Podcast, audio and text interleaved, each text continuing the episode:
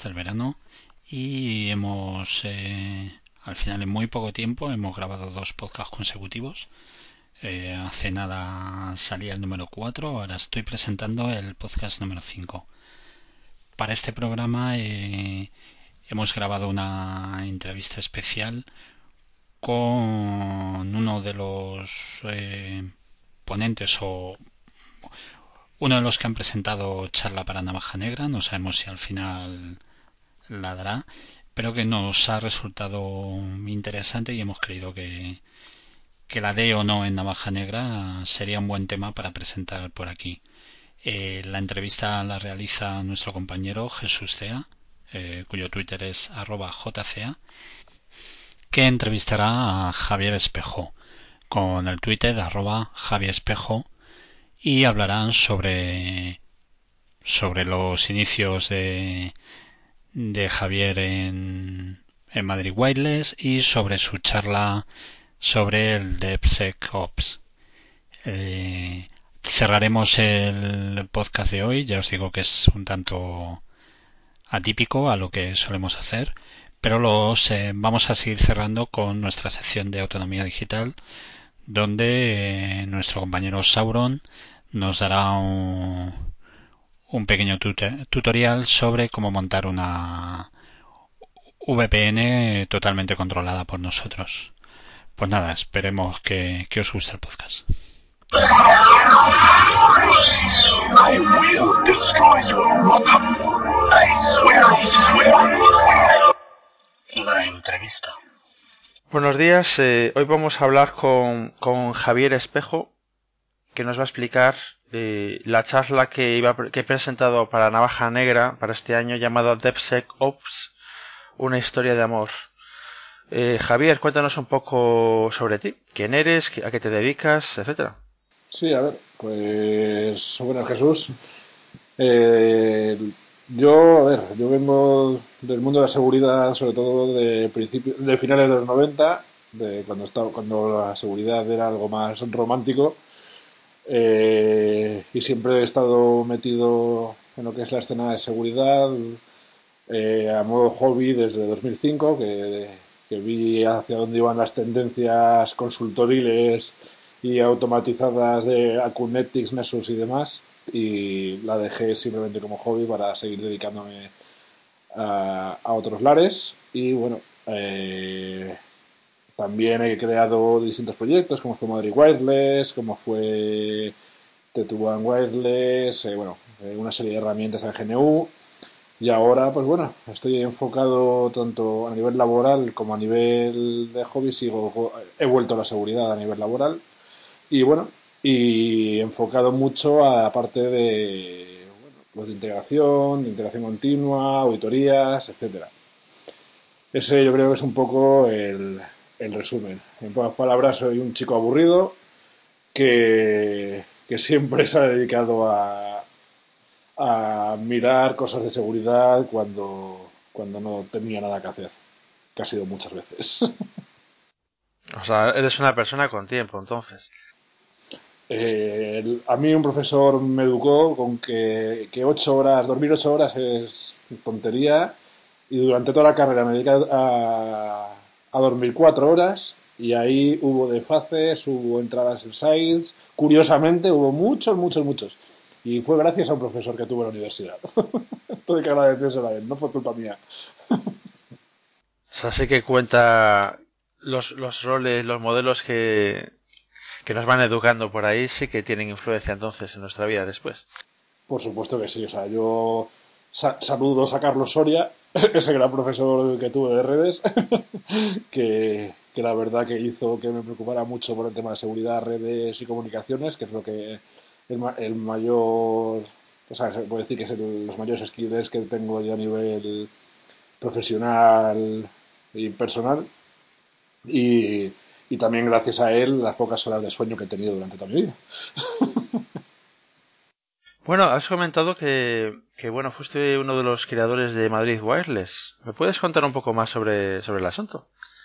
Sí, por supuesto. se puede. Pues nada, el, sí, el, la forma de empezar fue, fue muy curiosa. Estábamos un día de fiesta tranquilamente en lo que era pues uno de los primeros Hack Labs que hubo en España, el Cielito Lindo, que era el WH 2001, eh, el Wow Holland, en honor a Wow Holland, que, falleció eh, en honor a él, eh, pues creamos el WH 2001. Y eh, pues un día de una fiesta de las que hacíamos para el barrio, pues dijimos, oye, mira, estos de Seattle están haciendo algo curioso. Y dijimos, ¿por qué no llevarlo a, aquí a España? Y a partir de ahí, pues fuimos creciendo, creciendo, apareciendo en medios de comunicación, apareciendo en muchos sitios. La gente, la verdad que le gustó mucho la idea. Todavía no existía eh, ningún Movistar, ninguna telefónica varia que, que vendiera wifi en las casas, por lo cual fuimos muy innovadores y, la verdad que fue una época muy divertida. Nos dedicamos a recorrer toda España dando conferencias, nos dedicamos a hacer conexiones muy a larga distancia con lo que son antenas, que ahora mismo la gente lo ve como algo prehistórico, pero en esa época no lo era, como las galletas Pringles famosas, el, todo el tema de con latas de Coca-Cola, con, con todo lo que pillábamos hacíamos una antena. De hecho, bueno, hay anécdotas muy curiosas, como haciendo rebotes contra cajoncillos del vecino, de onda. O sea, ahí fue una época muy inquieta y que durante, pues, duró cinco años. Luego lo que hicimos fue eh, dividirnos, porque vimos que Madrid es muy grande, nos dividimos por barrios. Ahí fue, eh, yo fundé Tetuán Wireless, que era el barrio donde yo vivía entonces. Y, eh, y, lo que hicimos fue continuar con esa labor, pero bueno, al final ¿Qué pasa? Que la gente es muy celosa y no. Y, su espectro es su espectro y su ADSL es su ADSL. Y no conseguimos, pues eso, un, un backbone wireless grande y, en esto quedó. Ahora han aparecido otras iniciativas, aparecieron también otras iniciativas como es la de la de Cataluña, que no sale ahora el nombre, la de Wifinet.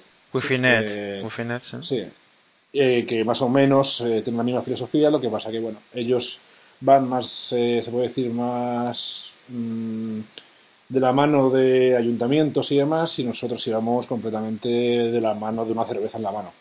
Punto. Esa era nuestra filosofía. Siempre me pareció una, una, iniciativa muy interesante el tema de Madrid Wireless y, la verdad que no sabía que estuvieras implicado en el asunto, además como parte como parte fundadora, parte importante.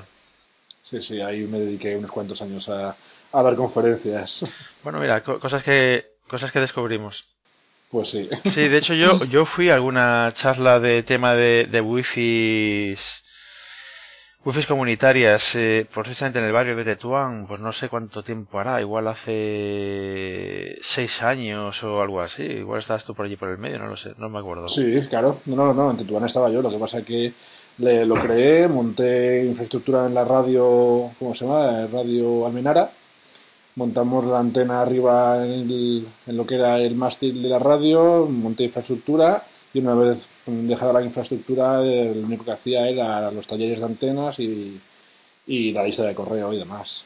Y luego ya cuando la casa donde teníamos unos repetidores cerró, pues bueno, yo me fui a vivir a otro lado y al final de una cosa y otra, pues pues pierdes contacto y Tetuan Wireless acabó cerrando.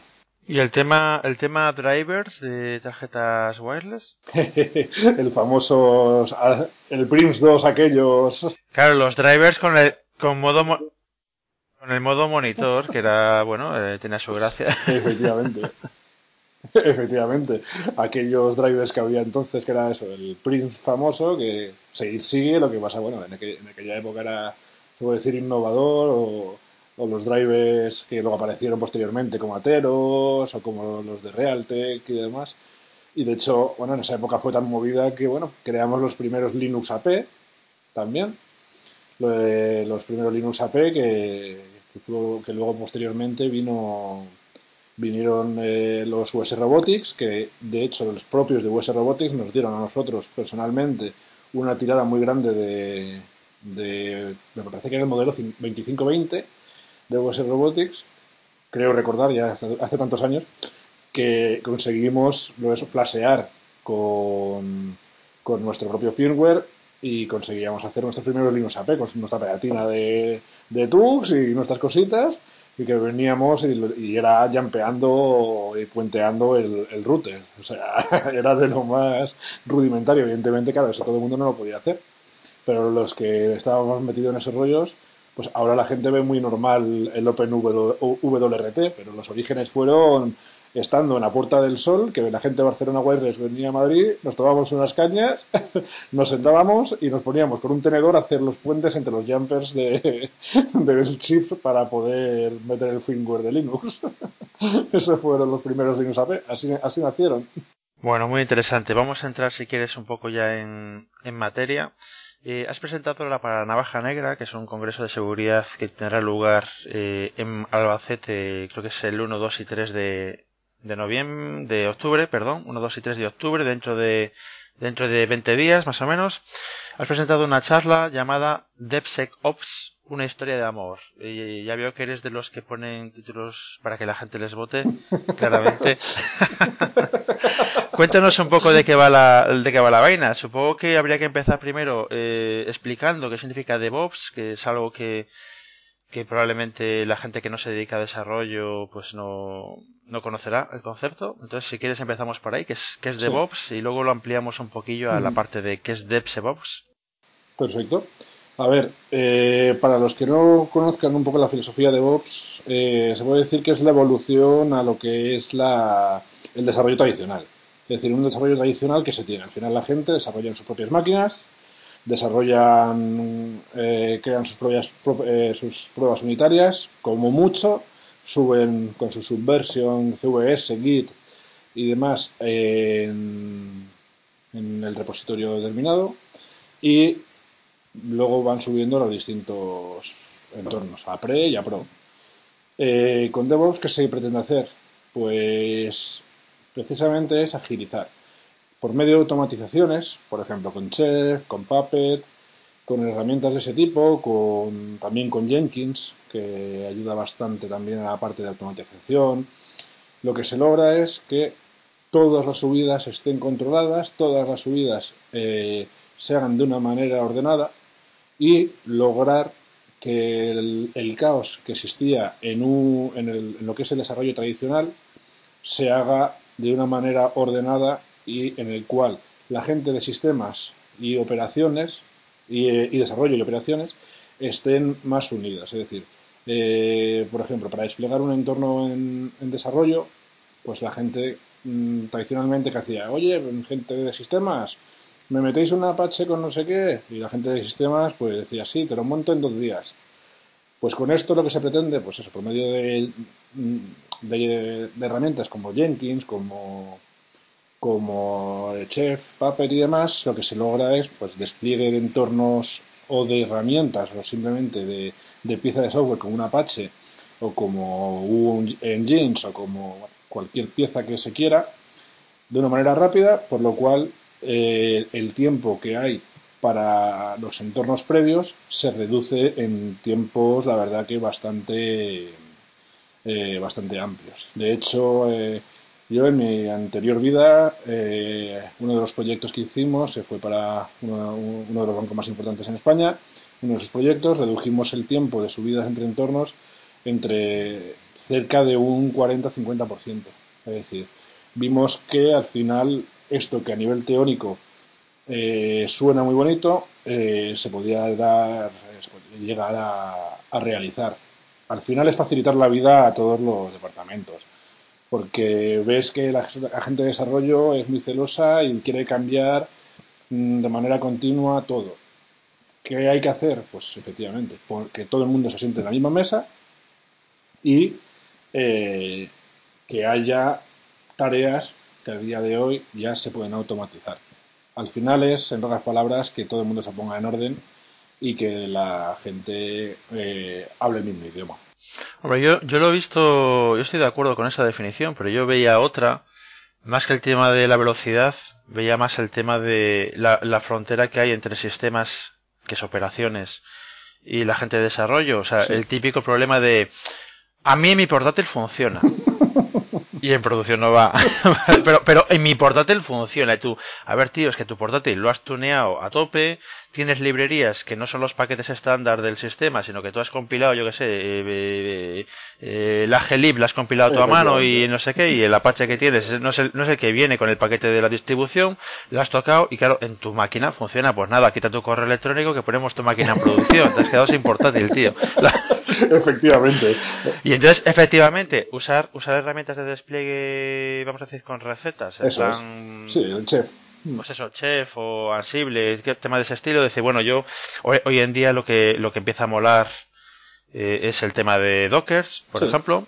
El, Docker. El, el, bueno, yo tengo también está bastante Sí, sí, yo tengo yo tengo una plantilla de lo que quiero montar, pues yo que sé, pues quiero montar un Apache con una base de datos, etcétera, y es una plantilla y esa plantilla la ejecuto y, y me crea un entorno determinado en mi portátil, pero es que esa misma plantilla, claro, la ejecuto en el servidor y me crea un entorno idéntico en el servidor. Con lo cual eso de que, o sea, tú, porque tú normalmente tú no escribes, tú escribes código, eh, un programa determinado, pero claro, ese programa funciona en un entorno y, y, hay que asegurarse de que el entorno de desarrollo y el entorno de producción, como mínimo, se parezca. ¿Vale? Sí, sí. Esa siempre, siempre ha sido la parte, la parte de DevOps que, me ha interesado, porque luego además, Claro, los, los desarrolladores eh, desarrollan bien, pero luego el mantenimiento de sistemas, por ejemplo, actualizaciones de seguridad, todo eso, normalmente no lo va a hacer la gente que ha desarrollado la aplicación, lo va a hacer la gente que la hereda, que es la gente de sistemas, ¿vale?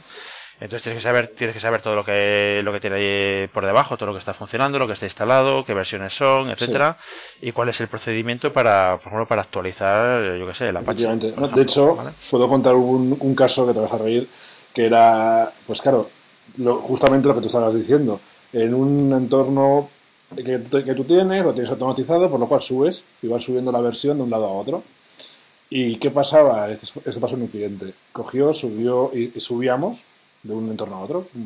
Los desarrollos nos sentaron muy bien, que es por eso digo de sentarse a, una, a una mesa todos. Que todos sepan qué parte se automatiza, qué parte no, qué parte tal. ¿Y qué pasaba? Que los de desarrollo cambiaban un archivo de configuración y qué pasaba cuando se subía se subía el que estaba metido en el docker eh, o sea en el docker en el chef de turno. Por lo cual claro tú reiniciabas y digo joder que he hecho un cambio no lo veo que he hecho un cambio no lo veo yo coño es que no lo estás haciendo donde decíamos ese es el problema es decir la automatización. Eh, hay que hacerla pero hay que hacerla pues todo el mundo sentado y todos sabiendo qué piezas son exactamente como bien has dicho tú las que se automatizan y las que se sepa que se va a hacer un, reflejo exacto de un entorno a otro. O sea, es que tiene que ser así, porque si no, claro, lo que tú dices, pongo, pongo tu portátil en producción. Bueno, si quieres eh, entramos ya en harina realmente el tema de el tema que teníamos de, de la entrevista es eh, concretamente la charla, la charla que presentaste para Navaja Negra, recordemos 1, 2 y 3 de octubre, eh, están las entradas a la venta ahora mismo. Si eso se publica antes de, que salga Navaja Negra, pues tenéis la opción de tener la opción de conocernos en, en Albacete, ¿vale? Pues cuéntanos un poco. A ver, eh, ya sabemos lo que es DevOps. Entonces, ¿qué es ¿Qué es DevSecOps? Pues a ver, la filosofía de DevSecOps se empieza a escuchar. En España, la verdad que, que no lo escucho todavía de boca de nadie de los que se suelen poner gorros y cosas parecidas, por lo cual pues, supongo que en breve lo escucharemos. Eh, y bueno, somos bastante pioneros en... Bueno, aquí fue una paja mental que se me ocurrió a mí y dije yo, bien, tenemos en DevOps este problema, pero es que falta una pieza más. Que decimos, que es la parte de seguridad.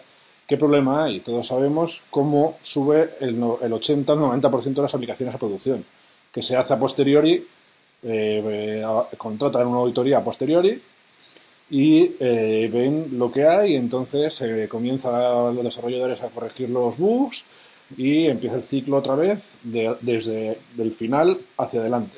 Y pensé, joder, hagámoslo bien, hagámoslo desde origen.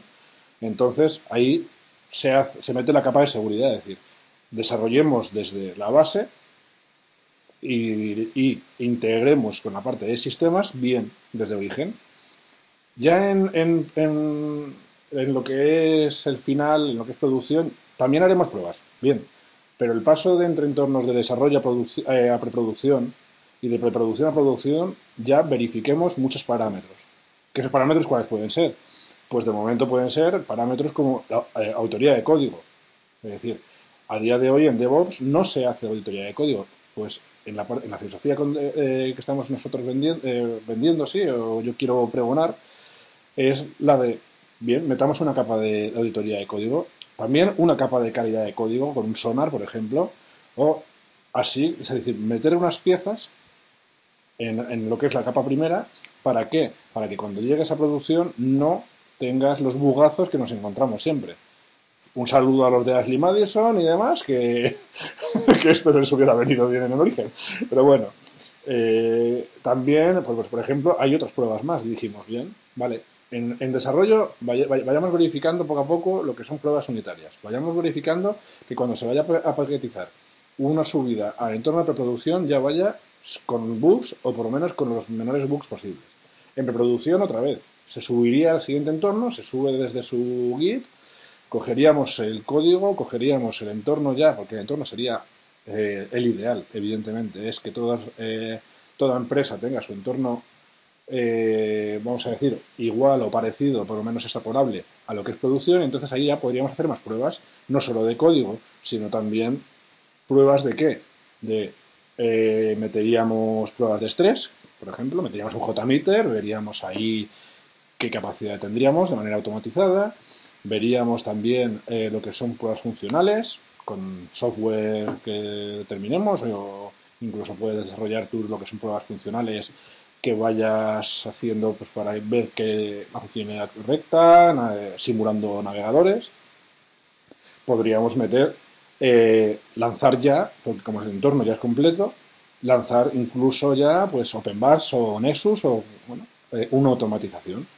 Y no solo eso, sino que gracias a la parte de Big Data, este, pues eh, lo que estoy haciendo es desarrollar con Apache Spark, estamos metiendo evidentemente con MapReduce, con, eh, nos hemos decidido por Python en vez de por R, pues porque la verdad que Python en la parte de Big Data está creciendo muy bien y lo está, está desarrollando bastante librerías muy potentes para controlar con Big Data y que eso seguro que Jesús puede hablar más de ello que yo en la parte de Python. Eh, y estamos creando pues lo que es una alerta cero, es decir, intentar detectar eh, lo más rápido posible, tanto en lo que es cloud como ah, cloud, eh, internet, perdón, cloud, cloud, la primera vez en mi vida que he dicho cloud, en internet como en, en Tor, en Nidospec y en demás redes, intentar capturar eh, alertas prontas. Un Nessus, un Acunetics, un OpenBus tiene un decaraje bastante largo a la hora de sacar CVS. Es decir, ya te han podido abrir, hablando mal el ojal, 20 veces hasta que has sacado la actualización con los CVS actualizados. Por lo cual estoy metiendo una capa más, que es la que también nos apoya en qué? En sacar alertas tempranas sobre software y sobre eh, hardware. Y ya por último, evidentemente, sería la salida de producción. Es decir, lo que el resumen es, en la producción, pues ya guiamos auditorías, evidentemente, ad hoc para eh, el entorno. Pero claro, pero hemos salido con un producto seguro y robusto. No hemos salido con una ñapa que, que está abierta de piernas y que el código está mal, los sistemas está mal y todo está mal. Ahí faltaba, pues eso, una pieza más en la mesa. Antes de lo que hablábamos de la mesa, teníamos seguridad y teníamos, ah, perdón, teníamos desarrollo y teníamos lo que es operaciones, lo que es sistemas. Falta una pata más, que es seguridad. Porque y ahí nos encontramos con lo siguiente, muchas veces, y eso Jesús tú lo sabrás, con el tema de seguridad, con los apodos de nazis y demás que nos han llamado siempre las empresas, eh, ¿qué problema tenemos? Que tú metes una regla de mod security, claro. Si no te sientas con un desarrollador, una regla de mod security puede dejar con un 403 la portada. Hablando en plata, has metido una cookie y esa cookie mete caracteres y adiós página. Es decir, todo hay que estudiarlo, todo, hay que sentarse, hay que sentarse y, hablar el mismo idioma. Los desarrolladores hablan el suyo, los de sistemas hablan el suyo y los de seguridad hablan un pseudocódigo. Por lo cual, eh, lo que hay que hacer es, en pocas palabras, la idea de la charla era esa, explicar cómo eh, existe la necesidad a día de hoy de que la pata de seguridad esté integrada en los procesos de salida producción desde origen hasta el final eh, en, lo que es el proceso de DevOps. Pero ¿y eso cómo, cómo, cómo se convence a la gente con, con el dinero para justificar el, justificar el coste adicional que supone invertir en seguridad antes de que ocurra nada? ¿Vale? Porque yo tengo la sensación de que la mayor parte de las empresas, o la mayor parte incluso de las personas en nuestra casa, ¿no? Tenemos, eh, no sé, confiamos en que nunca pase nada. Mm en que nadie va a ir a por nosotros porque no tenemos nada que ocultar. Sí. Eh, famosa frase, no tengo nada que ocultar. Y, y cuando, cuando ocurren las cosas, porque al final ocurren, pues eh, todos son sorpresas. Y, y, yo me he llevado comentarios del estilo de ¿quién hubiera previsto que esto ocurriría? Yo, a ver, ¿quién hubiera previsto? Hace tres años te dije que podía pasar. Pero, pero dijiste, bueno, igual no pasa, y si no pasa, pues eh, estoy gastando dinero en algo que, que bueno, que, no tiene un retorno, porque realmente producción, eh, hay una inversión en el equipo, y en mantenimiento y tiene que tener una disponibilidad del 99,99, bla, bla, bla. Y la gente de desarrollo, evidentemente, desarrolla un producto eh, que va a vender, que tiene un retorno directo de la inversión. En principio. Pero la parte de seguridad es un coste que muchas veces eh, cuesta. Es difícil de justificar. Cuesta, cuesta mucho, sí. A ver, el problema. Se ve el coste y no se ve el beneficio. Sí, sí, pero es curioso, porque, por ejemplo, eh, yo he visto empresas ya a nivel no solo de, de, seguridad, lo que viene siendo pues pentesting y demás, sino ya a nivel de cumplimientos. Te das cuenta de que las empresas dicen, bueno, por ahora prefiero seguir pagando multas a, a adecuarme, por ejemplo. Y te quedas como diciendo, ¿cómo puede ser esto? A ver, pero estamos tontos. O sea, decir, ¿prefieres seguir tragando esto a, adecuarte a una LOPD? No, no puede ser. Y esto mismo pasa con, la parte de, pentesting. Bueno, pero fíjate que, eso desde un punto de vista empresarial puede ser legítimo. Es decir, si es más barato pagar multas que adecuar el proceso, pues desde un punto de vista empresarial, exactamente empresarial, es lo que hay que hacer. Es tu obligación hacer eso. Es decir, tu obligación es eh, ganar el mayor dinero posible. Eh, digo, incluso tienes la obligación legal de que tu objetivo tiene que ser ganar dinero para tus accionistas, ¿vale? Y, y, si no lo haces, tus accionistas, un accionista de una multinacional, te puede reclamar después de por qué has dejado de ganar dinero invirtiendo en seguridad cuando era necesaria, no era una obligación invertir en seguridad, o invertir en medio ambiente, o invertir en, no sé, en, emisión de CO2, lo que sea, ¿no? Eh, desde, un punto de vista empresarial eh, es lógico, o sea, yo creo que es más un problema de legislación y de y de concienciación que, económico, o sea, económicamente está claro que es más rentable hacerlo, sí, pero, pagar la multa. Pero claro, ahí qué pasa luego, que se ponen las manos a la cabeza cuando les hacen una Madison. Dicen, ay Dios mío, la base de datos no sé cuántas, ay Dios mío, los clientes, ay Dios mío, que me han robado no sé qué. A ver, que es que... Eh, bueno, pero siempre es algo... Pero, pero Javier, el problema es que siempre es algo que le pasa a otro. Efectivamente, eso es el problema. Eso es el tema. Siempre le pasa a otro. Claro, siempre es algo que le pasa a otro. A mí no me va a pasar. A mí, ¿quién va a ir a por mí? Yo soy, yo qué sé, un comercio electrónico que vende jamones y vendo, facturo un millón al año, que tampoco es una, una cantidad importante para una empresa. ¿Y quién va a ir a por mí? Yo tengo mi WordPress y tengo mi no, sé qué, que es lo mejor que hay en el mercado, ¿vale? Claro, es lo mejor que hay en el mercado y, que tenga que pagar yo un administrador pues para actualizar el WordPress dos veces al mes, por ejemplo. Pues yo veo, yo, eso a mí me cuesta dinero y, de momento nadie ha robado jamones ni nada. No, no, efectivamente, por lo cual a mí... Es difícil de justificar. Sí, es complicado, efectivamente. Es, es concienciación. O sea, es... Tengo una, tengo una pregunta. Eh, experiencia, experiencia real del tema de DevSecOps, es decir, a nivel de coste y a nivel de incremento, por ejemplo, en el, en el tiempo del ciclo de, desarrollo. ¿Tienes, puedes, puedes dar alguna cifra de, cuál es el, el retorno, el impacto, el impacto, el impacto que incluso puede ser positivo, porque bueno, el hecho de, reducir eh, riesgos y, fallos y bugs eh, a la larga puede ser positivo, aunque parezca que, que te está frenando, ¿no?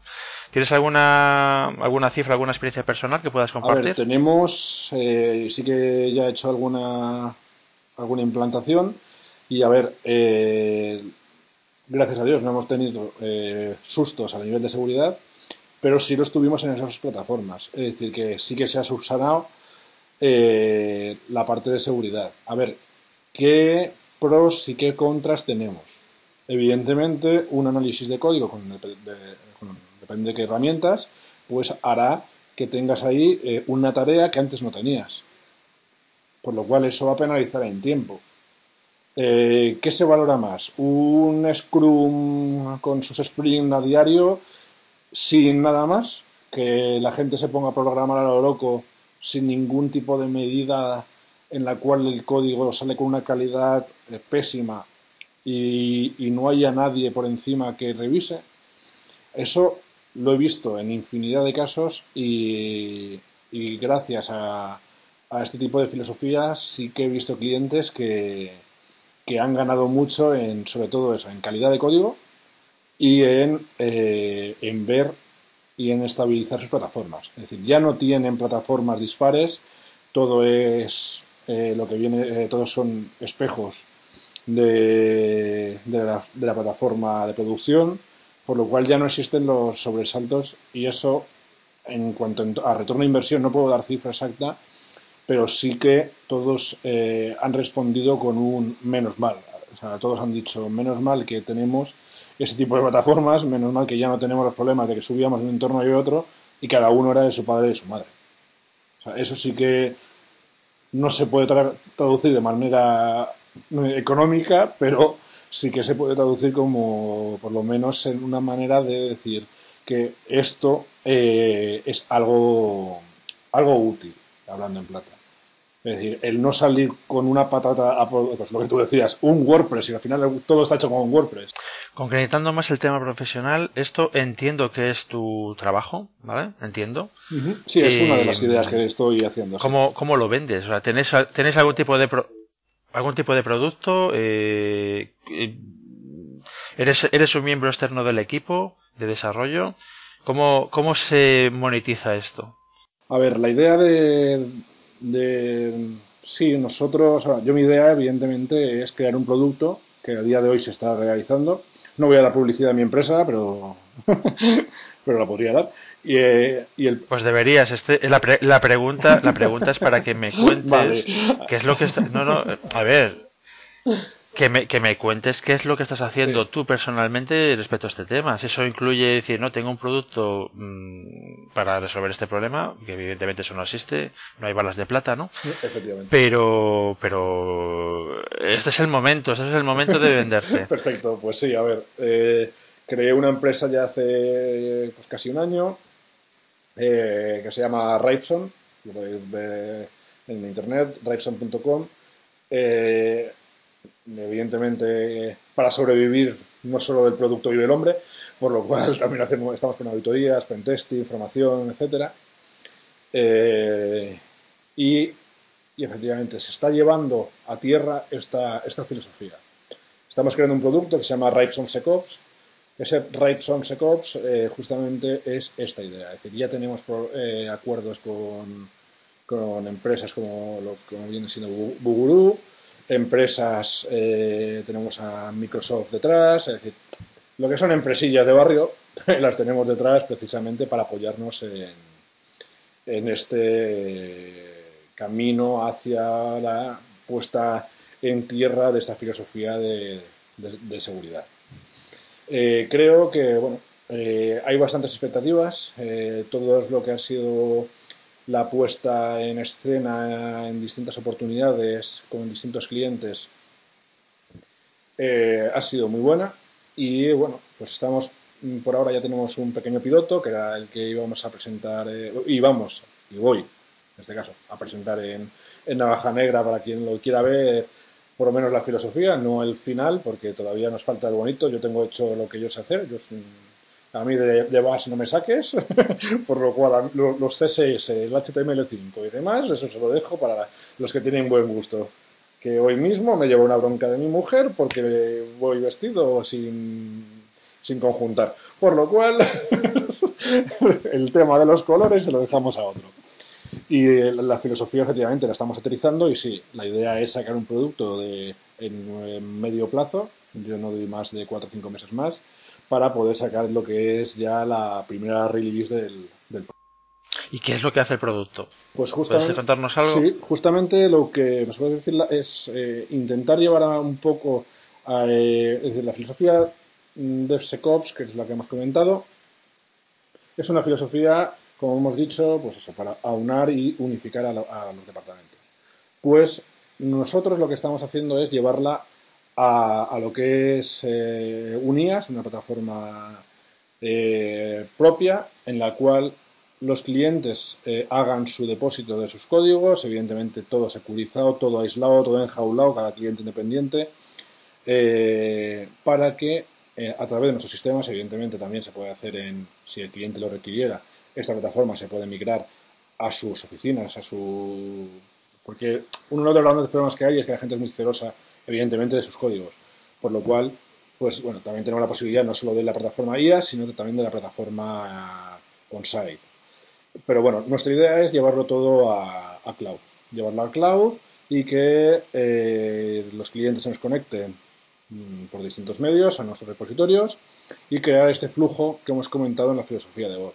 Auditoría de código, auditoría, calidad de código, pruebas unitarias, pruebas de estrés, QA, eh, QA funcional, eh, lanzamiento de automatizaciones, lanzamiento de distintos scripts y montar, el otro montado es un paquete, evidentemente, y la parte de, de Big Data como punto fuerte y añadido a, a este producto. Es decir, que es un producto que creemos que es muy complejo y muy completo. entiendo. Mm, ¿Tenías alguna perla, alguna sorpresa preparada para la, charla de Navaja Nebra? tengo cositas, tengo cositas que van a ser interesantes. Seguro que, y, no solo dedicar, las avanzas. Y no solo a dedicar y no solo dedicadas a, a la parte de filosofía del SecOps, sino cosas que, nosotros, Jesús, Antonio, Pedro y demás, eh, hemos estado hablando durante meses, como pueden ser eh, el famoso eh, hackeo de, de wifi en menos de dos minutos, que os lo tengo que pasar a todos, que lo, tiene, lo pasa a Antonio, y hay sorpresas que para pasárnoslo bien y jugar ahí en, en la baja negra, que, que me las llevo allí para, para que todos nos riamos un rato. Bueno, es un buen incentivo entonces para, acudir a Navaja Negra el 1, 2 y 3 de octubre. ¿Hay algo más que quieras comentar sobre ese tema o cerramos ya la entrevista? Se nos ha hecho un poco larga. Sí, yo creo que, ya está todo. Creo que ya podemos mm, terminar mm, cuando quiera Jesús. Bueno, pues entonces muchas gracias eh, Javier por enseñarnos pues, tu trabajo y, contarnos de qué ibas a hablar en, en Navaja Negra. Y bueno, ahora te conocemos un poco mejor. Vamos a ver eh, si continuamos haciendo entrevistas de este estilo, que yo creo que son muy interesantes, ¿no? Entrevistar a personas y que nos cuenten a qué se dedican y, y qué pueden aportar en el mundo de la seguridad. Muchas gracias por todo. Autonomía digital. Muy relacionado con la ley Mordaza, la ley de enjuiciamiento criminal, con la reforma y los cambios que nos vienen, recordaros que cifrar no es delito y emplear VPNs para proteger vuestra privacidad tampoco. Tal como recoge una entrada en el blog de derechosdigitales.org, tenemos que recordar que el derecho al anonimato es una de las garantías básicas de la democracia. Nos permite expresar nuestras opiniones sin temor a represalias, ya sea con fines políticos, críticos, humorísticos o satíricos. Históricamente, el anonimato ha sido uno de los garantes de la libertad de expresión y en Internet no es diferente. Sin embargo, tal y como conocemos, fuerzas y cuerpos de seguridad u otros agentes estatales o privados pueden intentar coartar este derecho. Y no podemos permitirlo. Defender el propio anonimato y el de los demás es también defender la democracia. En esta entrada vamos a ver cómo montar un servidor dedicado para poder usar una VPN o red privada virtual, donde veremos que con unos pequeños pasos aseguraremos todo nuestro tráfico. Pero primero vamos a definir qué es una VPN. Tomaremos como referencia la definición de la Wikipedia, que necesita de nuestras donaciones para seguir funcionando, y que desde aquí hacemos un llamamiento general. Una red privada virtual RPV, como le llamó Timofónica, o VPN de las siglas en inglés, de Virtual Private Network, Es una tecnología de red que permite una extensión segura de la red local, nuestra LAN, sobre una red pública o, entre comillas, no controlado. Y lo digo entrecomillado como ocurre en Internet. Permite que el equipo en la red envíe y reciba datos sobre redes compartidas o públicas, como si fuese de una red privada con toda la funcionalidad, seguridad y política de gestión de una red privada. Esto se realiza estableciendo una conexión virtual punto a punto mediante el uso de conexiones dedicadas, cifrado o incluso la combinación de ambos métodos. En Internet existen multitud de servicios ya preparados para poder usarlos. Tenéis una lista con un buen listado en http www.start-vpn.com barra category barra vpn-providers. Como habréis comprobado, la mayoría son servicios de pago, también tenemos otros que nos ofrecen sus servicios gratuitamente, como podréis ver en http www.vpngate.net n y en https www.vpnmi.mi freevpn.html.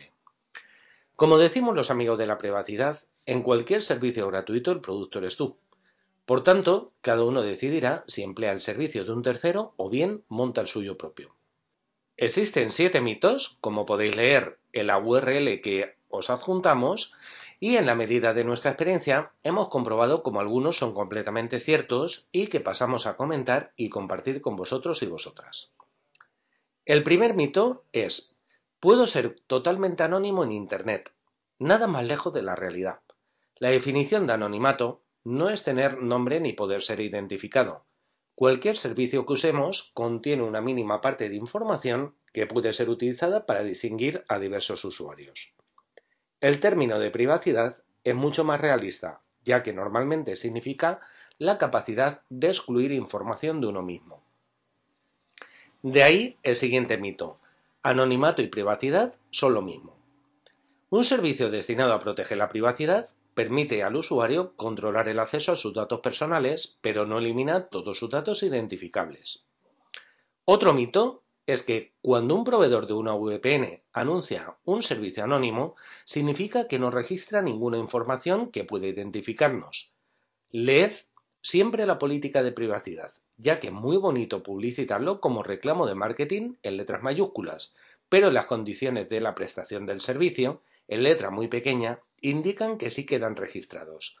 Un claro ejemplo es ExpressVPN. Política de privacidad. Además de la información suministrada por usted a través de nuestro formulario de pedido, podremos almacenar los siguientes datos. Dirección IP, hora de conexión a nuestro servicio y la cantidad total de datos transferidos por día. Almacenamos esto para poder ofrecerle la mejor experiencia de red. Mantenemos esta información protegida y privada. Si recibimos quejas relativas a material con derechos de autor, como música y películas compartidas en nuestra red, podremos filtrar el tráfico para ver qué cuenta lo está enviando y posteriormente cancelar esa cuenta. De ahí el siguiente mito. Cuando la política de privacidad del proveedor VPN dice que no registra nada, significa que somos completamente anónimos. Debemos cuestionarnos cuando nos dicen eso. ¿Cómo nos ofrecen planes con límites de uso de transferencia o por usuario, límites en conexiones de VPN para usuarios a 1, 2, 3 o incluso más, empleo de un servidor propio de DNS o bien dependencia de un DNS de un tercero que registra las solicitudes del DNS, impiden el abuso de la red, etcétera, etcétera. Si no registran nada, todos comprenderemos que para un ingeniero de sistemas o de redes es necesario hacerlo de cara a prestar correctamente el servicio. Por tanto, algunas preguntas que debemos formularnos cuando usemos el servicio de un tercero son la primera, ¿guardan algún tipo de registro que le permita a ustedes o a terceros relacionar una dirección IP y una marca de tiempo con algún tipo de usuario de su servicio? Si es así, exactamente, ¿qué tipo de información guardan? La segunda, bajo qué jurisdicción legal funciona su empresa y en qué circunstancias exactas ustedes podrían llegar a compartir información con terceros. La tercera, cómo se manejan en caso de recibir una reclamación por la DMCA, ACTA, acuerdo de puerto seguro con Estados Unidos, etc. Por último, la cuarta pregunta que nos formulamos es ¿qué formas de pago aceptan? ¿Cómo se vinculan los pagos a cuentas de usuario individuales? Leyendo las condiciones de diferentes proveedores, hemos visto algunas respuestas que resuelven las preguntas formuladas, como nosotros no registramos ninguna actividad de los usuarios, no sabemos cuáles son las direcciones IP desde donde se conectan nuestros propios usuarios. Tenemos una dirección IP compartida para nuestros usuarios, aumentando aún más su anonimato. También generamos tráfico falso. Otro comentario es, por ejemplo, operamos bajo jurisdicción sueca, otros bajo la de Estados Unidos o Canadá, que no tienen una ley de retención obligatoria de datos, etc. Otro comentario es, cumplimentaremos la DMCA como todas las empresas. En todo el mundo deben cumplir. Tenemos tecnología propia y un equipo de abogados expertos que nos permiten cumplir sin ningún tipo de riesgo para nuestros usuarios. O incluso entre las formas de pagos, muy pocos aceptan criptomonedas, Western Union, etcétera, etcétera. Os recomendamos leer la URL que os hemos indicado para desmitificar el resto de cosas y comprender por qué vamos a montar nuestro propio servicio de VPN. Por poco más del precio de un café al mes, tenemos ISPs como Digital Ocean y OVH que nos permiten montar nuestro propio servicio de VPN. Esta va a ser nuestra opción recomendada y no nos gusta dar nunca ningún tipo de marca, pero es lo más barato. Y recordar que el servidor requiere a posteriori operaciones de mantenimiento. Esa es la cuestión si hacerlo nosotros o bien que sea un tercero el que lo haga y por tanto no será totalmente gratis la mayoría de ocasiones. Como hemos dicho, particularmente nos decantamos por VH y advertimos claramente que no tenemos nada que ver con ellos, pero por el precio de 1,99 euros mensuales más el IVA, es decir, un total de 2,41 euros, podemos montarlo rápidamente. Para ello, podemos acceder a su página y dentro de VPS seleccionar el clásico y tendremos las opciones para su contratación. En nuestro caso, vamos a elegir el Virtual Private Server Classic, donde concentraremos, contaremos con un ancho de banda de 100 megabits por segundo y hasta 10.000 gigas al mes, bajando a un megabit por segundo una vez superado. Esta limitación, que dependerá de nuestros hábitos de uso, Podemos eliminarla con la opción de crear un droplet, un servidor ya preconfigurado, por ejemplo en Digital Ocean, por 5 dólares mensuales. Para el pago aceptan Visa, Mastercard, American Express, Discover y PayPal.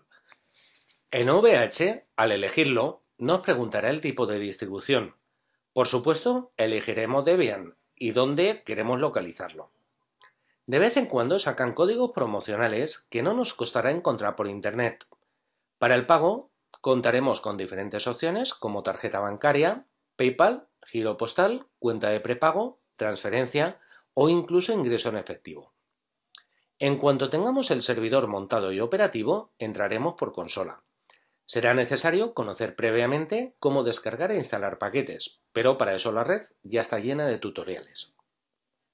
Vamos a trabajar con OpenVPN Access Server, conocido como AS. Entraremos en https openvpn.net y pulsaremos sobre OpenVPN Solution. Una vez dentro, veremos los diferentes paquetes de software y podremos ver la URL de descarga para nuestra distribución concreta. En nuestro caso, escribiremos en la línea de comandos mkdir-p barra usr barra src cd usr src sudo wget http dos puntos barra barra swudate.openvpn.org barra as barra openvpn as 2.0.12 debian con letra D mayúscula 7 64dev por último, lo único que tendremos que hacer es sudo dpkg-i openvpn-as-2012-debian7.amd-64.dev. Durante la instalación se creará un usuario denominado OpenVPN. Para asignarle una contraseña pondremos en línea de comandos sudo passwd openvpn. Aseguraros que sea una contraseña segura. Tendremos tan solo que acceder al panel de control de la forma. Para la administración lo tendremos disponible en https dos puntos barra barra la IP que tengamos de nuestro servidor 2.943 barra admin. Para el cliente lo tendremos bajo https dos la dirección IP que tengamos otorgada 2.943. Simplemente para el cliente la versión nos deja utilizar hasta dos clientes sin necesidad de emplear licencias, nos dirigiremos hasta la parte del cliente. Veremos que nos saltará una advertencia en cuanto al certificado que emplea. Como podemos comprobar, es perfectamente válido ya que se trata de una versión autofirmada. Entraremos con el usuario OpenVPN y la contraseña que hemos elegido y pulsaremos en el link que nos aparece. Descargaremos el software OpenVPN Connect y tras instalarlo y ejecutarlo, nos pedirá que pongamos como usuario OpenVPN y la contraseña que hemos definido. Automáticamente estaremos conectados a nuestro servidor OpenVPN. Para configurar el cliente desde dispositivos Android, tenemos la URL que os dejamos y para dispositivos en iOS, otra de las URLs. Trataremos en siguientes podcasts de configurar manualmente el servidor OpenVPN para que admita un mayor número de clientes, si no queremos pagar los 9,60 dólares que cuesta un usuario concurrente con un mínimo de 10 usuarios anuales por 96 dólares. Es una de las ventajas de utilizar software libre. Puedes modificarlo a tu gusto, pero como es lógico, si quieres que te lo den todo hecho, no significa que el software libre sea completamente gratis. Si una tercera persona te hace el trabajo que no sabes hacer tú, lo suyo es pagar por dicho trabajo.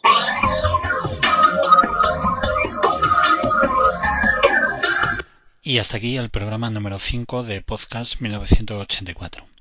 Os recuerdo que podéis eh, mandarnos vuestras eh, colaboraciones, ideas, eh, sugerencias a nuestro email podcast1984 vampirebebs.org o por el hashtag podcast1984. nada más, si esto si esto sale antes del Congreso de Navaja Negra, pues espero veros a todos por allí y si es posterior, pues espero que, que lo hayáis pasado genial. Nada más, un abrazo a todos.